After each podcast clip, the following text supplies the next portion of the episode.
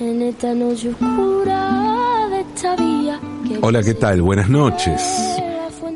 Buenas noches. Absurdismo.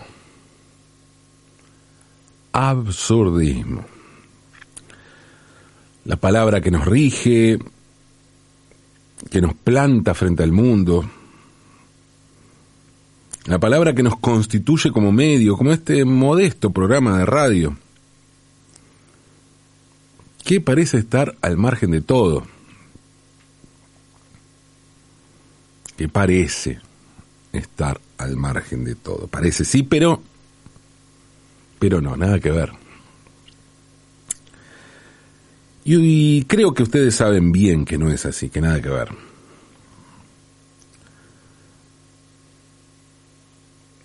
No es que no damos cuenta de determinados problemas políticos, sociales, económicos, porque nos hacemos los boludos. No, no.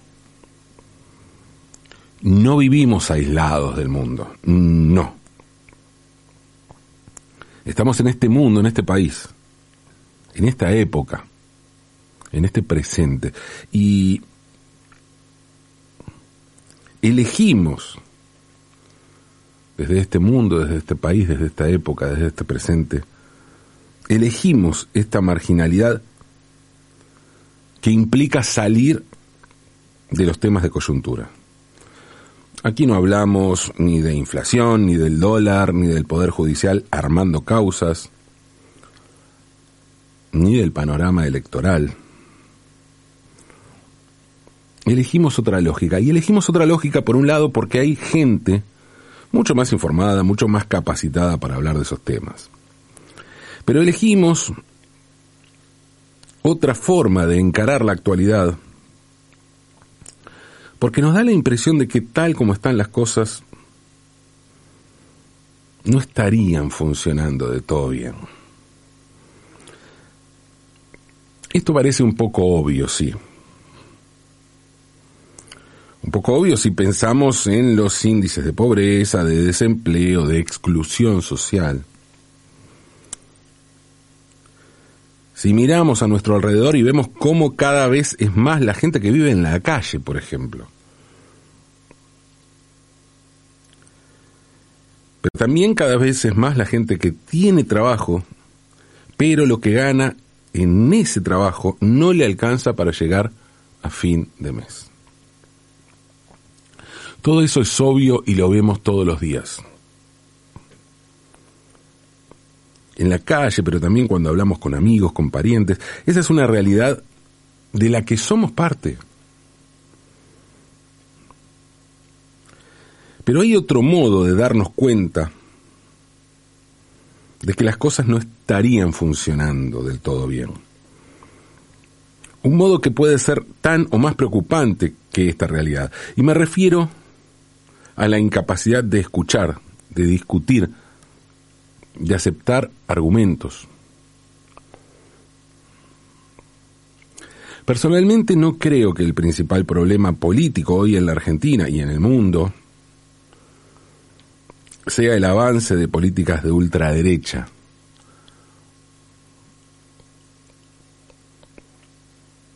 O más bien creo que el problema no está en la irrupción de esos personajes patéticos que dicen cosas inverosímiles. El problema, creo,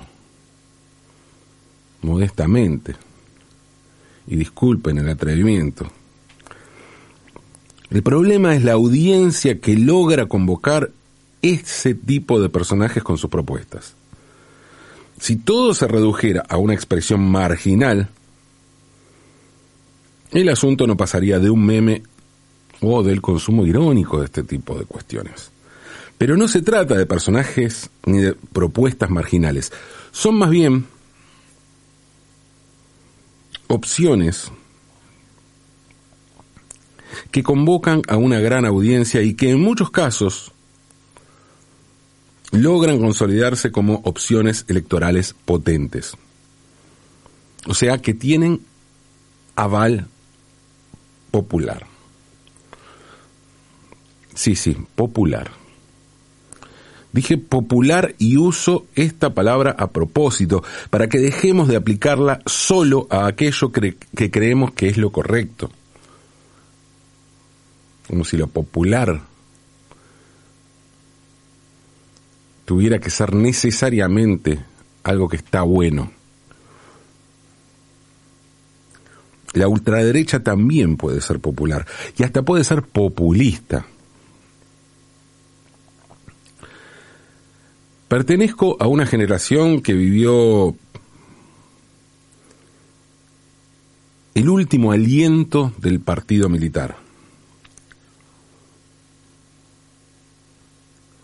A la última generación que vivió con la amenaza de un golpe de Estado. Aunque esas amenazas fueron amenazas, ¿no? Más allá de haber vivido en dictadura, vimos lo que fueron los levantamientos carapintadas.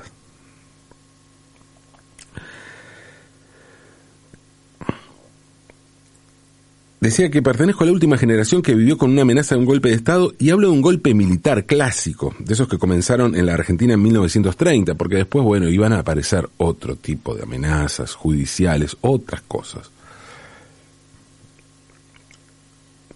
Y acá me gustaría aclarar algo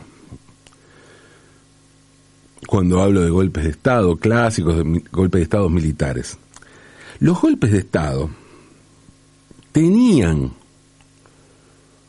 un sustento popular. No digo que hubiera unanimidad, porque nunca la hay además. Pero tenían un determinado sustento popular. Y sí, otra vez uso la palabra popular, porque ningún gobierno se sostiene si no tiene el aval de una buena parte de la población. Y a eso me refiero con popular, al apoyo popular. Y sin ese apoyo popular, ningún gobierno militar hubiera logrado mantenerse. Claro que en esos casos había una diferencia importante, porque podía haber cierto apoyo popular, es verdad, y tenemos que hacernos cargo pero esos gobiernos no tenían legitimidad de origen. Hasta 2015 los gobiernos argentinos se alternaban entre dos variantes. Una, los militares a través de los golpes de Estado. Y dos, la maquinaria electoral a través de sus dos partidos mayoritarios, que eran el peronismo y el radicalismo. Dos partidos que a su vez contenían a sectores de derecha, por momentos importantes, grandes sectores de derecha. Eso era una cosa que iba fluctuando. Entre 1989 y 2001, las variantes más derechistas del peronismo y el radicalismo llegaron al gobierno. Pero todo estaba matizado por la pertenencia a esos dos grandes movimientos de indudable origen popular. Y en este caso, sí utilizo la forma que más nos gusta, la que más nos resulta, la que nos resulta más cómoda y confortable del término popular. Esta realidad hizo que entre sectores progresistas, nacionales y populares, de izquierda, o como quieran llamarlos, se acuñara la frase la derecha nunca va a llegar al gobierno por el voto popular. Sí, sí. Yo también crecí e ingresé a la militancia política con esta frase que era una certeza. La derecha nunca va a llegar al gobierno por el voto popular. Es decir, se daba a entender que la derecha solo podía ser gobierno a través de un golpe de Estado. Y aquí hay que hacernos cargo y decir que hubo en el medio una frase que pareció una provocación, que fue la siguiente, si quieren gobernar, formen un partido y ganen las elecciones.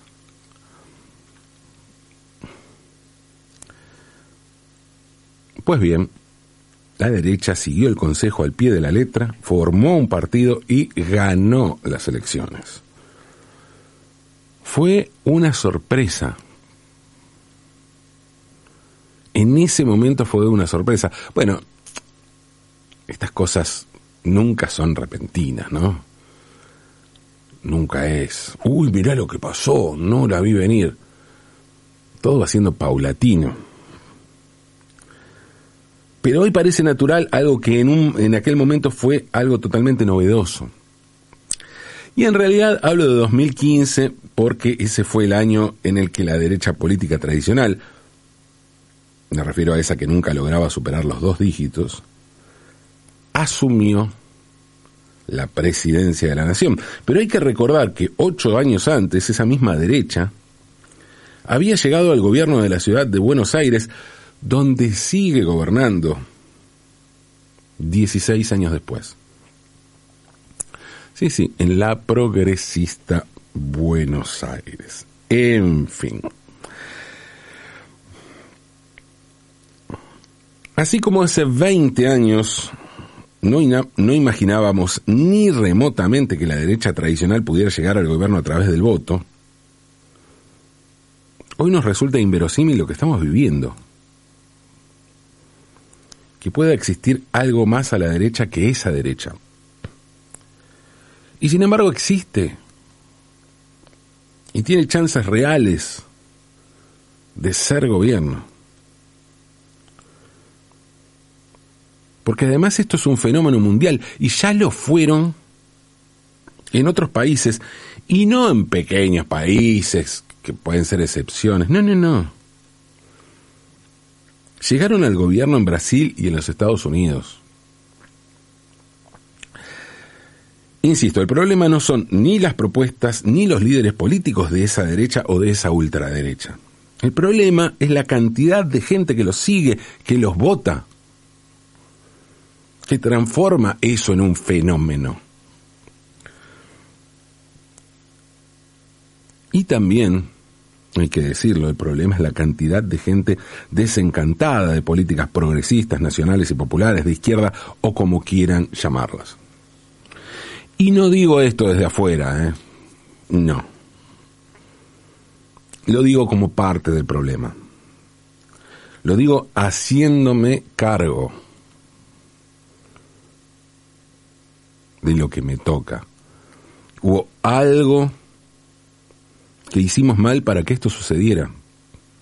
Por eso creo que es momento de desandar algunos caminos que creíamos trazados para siempre y que hoy vemos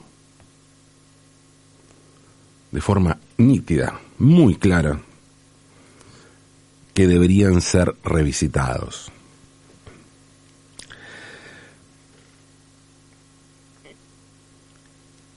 Que quede clara una cosa. Digo esto y también me hago cargo. No estoy planteando ninguna solución.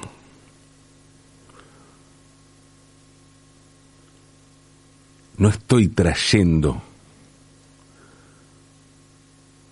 una propuesta para solucionar esto que claramente veo como un problema. Más bien lo que veo es que el asunto es bastante más complejo de lo que creíamos y, en todo caso, lo que me gustaría es poder habitar esa complejidad. Una complejidad que es un desierto donde si caminamos, lo que aparece en el horizonte son más y más preguntas. Y ese horizonte lleno de preguntas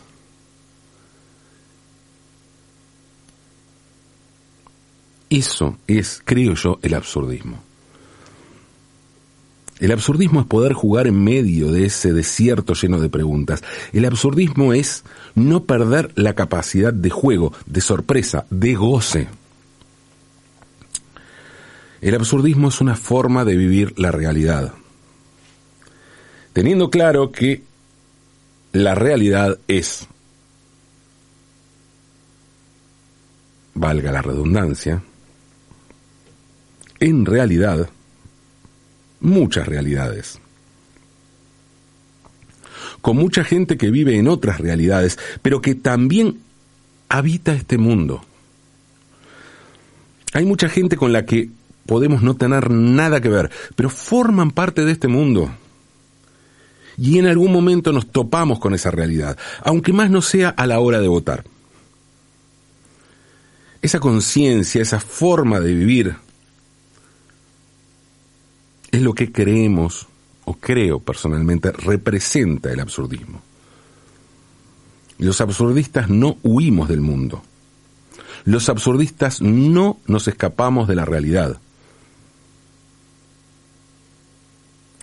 Y sobre todo, los absurdistas no vivimos en un tupper. Sí, un tupper. Un tupper. Un tipo de aislamiento que también solía expresarse como vivir debajo de una baldosa Pero hoy podemos decir que la consigna vivir en un tupper ganó por goleada cuando se quiere expresar que alguien vive sin tener registro de lo que ocurre en el país y en el mundo. Y es lógico que haya ganado el tupper. La palabra tupper es tan contundente como el hermetismo que produce este envase. Además se trata de un elemento universal, porque el tupper está presente en todo el mundo desde hace 75 años.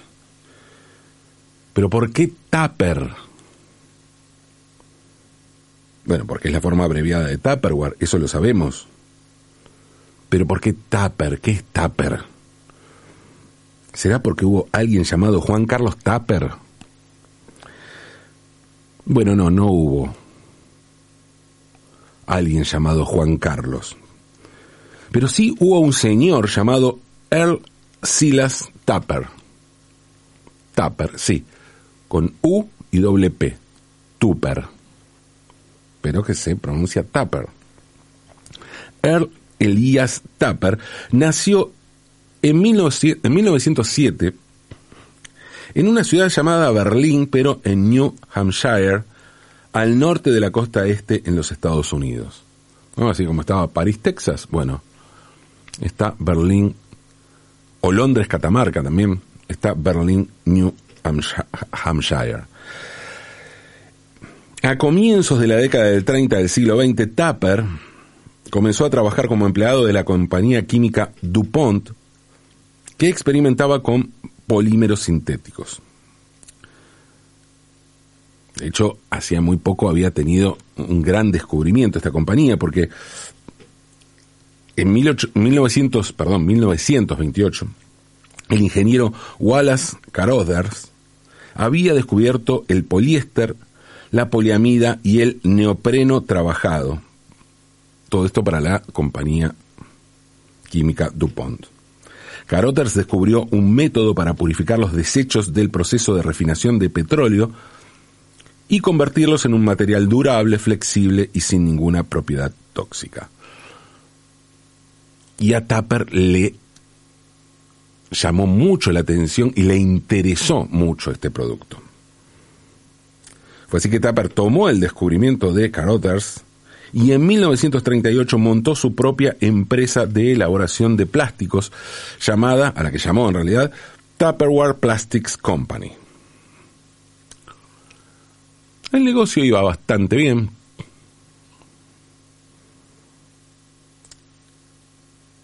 Hasta que, casi 10 años después, llegó el descubrimiento, la invención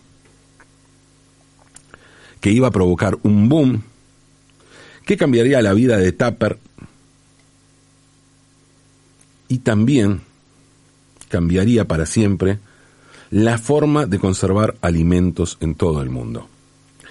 En 1947 Tapper presentó el llamado Tazón Maravilla, un recipiente plástico para poder transportar comida herméticamente.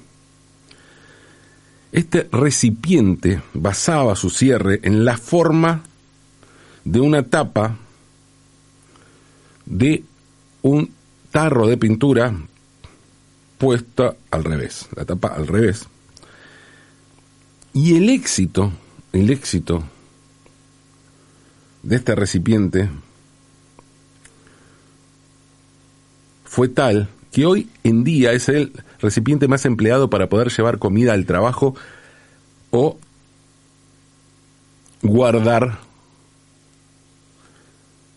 alimentos en las heladeras. Tupper desarrolló toda una línea de productos de cocina hechos en polietileno, a la que llamó Tupperware. El éxito de esta línea de productos fue tal que la revista Time elogió a estos productos plásticos que casi podía, según textualmente lo expresó Tupper en la revista Times, podía soportar casi cualquier cosa. Y a pesar de, esta repercusión, de esta bienvenida en los medios,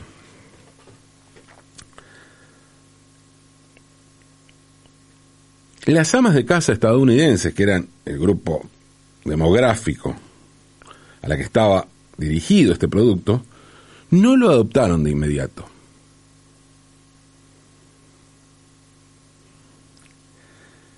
Sin embargo, se produjo un fenómeno entre algunas amas de casa que vieron el potencial del producto. Y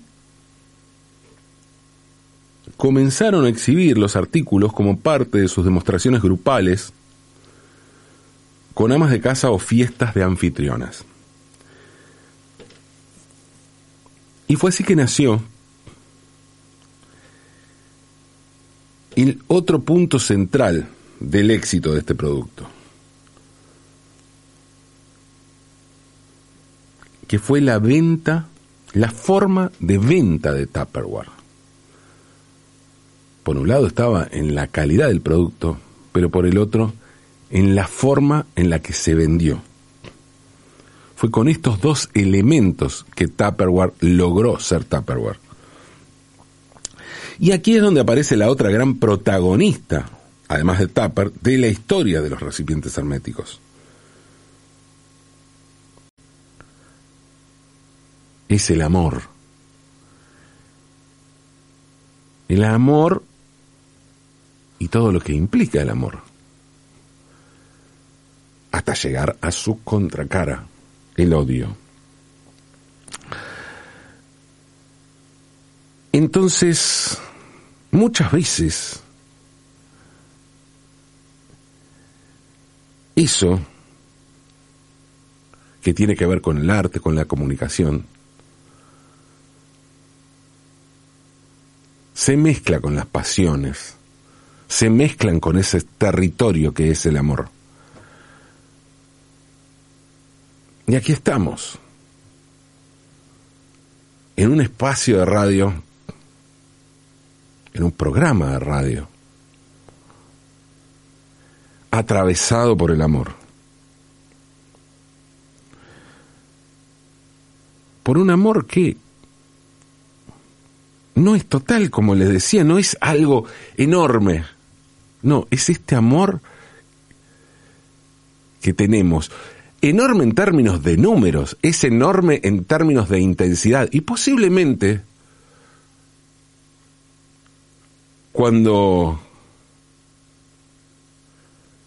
nos encontramos quienes andamos por ciertos márgenes de pensamientos, de madrugadas, de ideas, de emociones que no son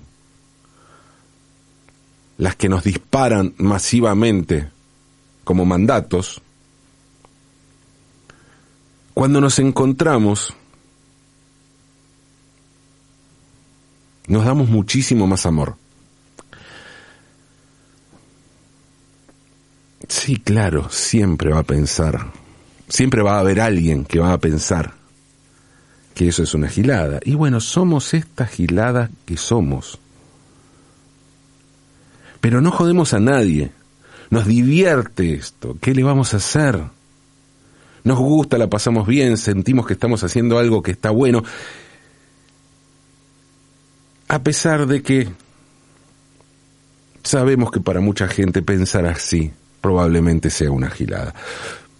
Nunca fui un gran fan de Alejandro Lerner, pero me parece un fantástico autor de canciones. No consumo mucho lo que hace, pero sé que tiene muchísimo talento. De un talento que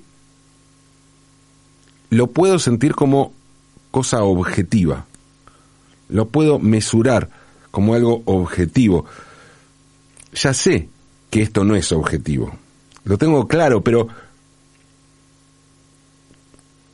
estamos hablando de, de arte. Y justamente no es subjetivo porque hablamos de arte. Pero en lo personal creo en el arte. En el arte, cuando hablo del arte, hablo de la comunicación, hablo de este ámbito, de este montón de palabras en el aire. Creo en el arte, creo en el arte como algo superior, como una, de las cosas más sagradas.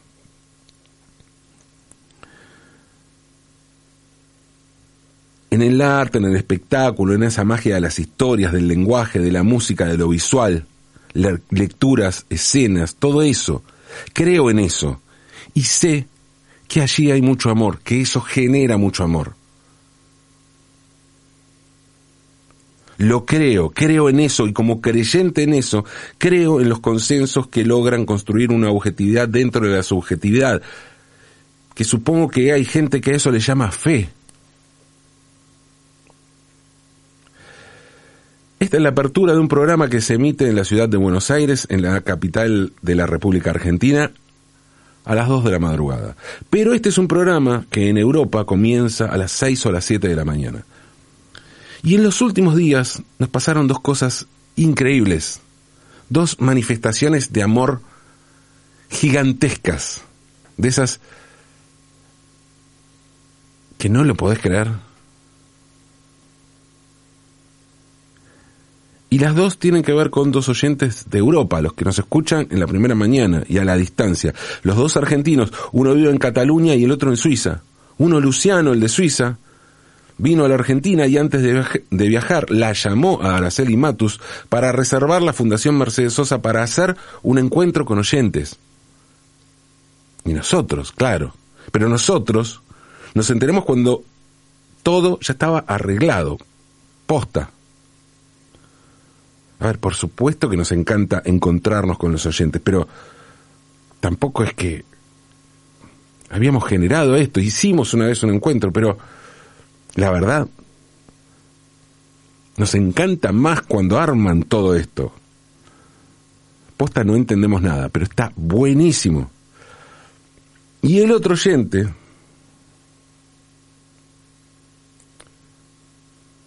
Manu, Estuvo en la radio hace un par de meses cuando vino a la Argentina de visita y ahora armó una gira por Europa para nosotros. Para en realidad nos invitó a ir a su casa cerca de Barcelona para hacer el programa desde allí. Le dijimos que no podemos afrontar todo el, todo el pasaje, que era complicado, de modo que organizó una vaquita virtual para juntar plata para que podamos viajar. Nosotros le dijimos que si nos invitaba a Barcelona, bueno, primero gracias, gracias infinitas, pero, viste, somos hinchapelote, bueno. Si era así, nuestro deber moral era seguir el camino de la fe artística de la que hablábamos, y, o sea, nuestro camino, y que teníamos que entonces ir a conocer la restauración de leche homo en el santuario de Borja, en Aragón, este, este fresco restaurado por Cecilia Jiménez y que consideramos la mayor obra de arte del siglo XXI y el lugar de peregrinación absurdista. ¿Qué nos dijo Manu? Que tiene lista la motorhome, porque Manu tiene una motorhome, y que con esa motorhome vamos a ir a Borja. De modo que además del viaje, además de las crónicas desde la primera mañana europea, desde donde vamos a hacer el programa, también haremos, y este es un objetivo, el objetivo central del viaje, por el que estamos pidiendo una colaboración, un documental de nuestra visita a Borja para ver el hecho homo y el testimonio de que vamos a estar haciendo el programa desde allí, frente a esa obra maestra. Así que en los próximos meses nos vamos, seguramente, esperemos,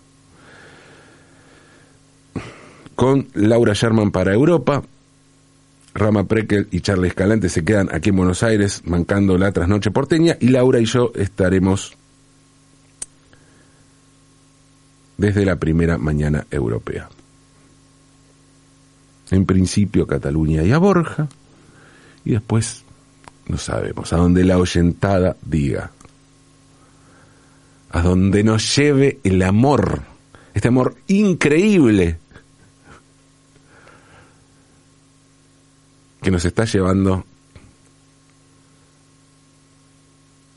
a lugares que desconocíamos. Se viene el encuentro absurdista en Buenos Aires, se lanza la gira absurdista por Europa. Se los cuento por acá porque ni en pedo voy a contar esto en Twitter. Con amor se los digo, ¿eh? desde el amor y hacia el amor tengamos fe, tengamos fe en el amor, aunque es de noche.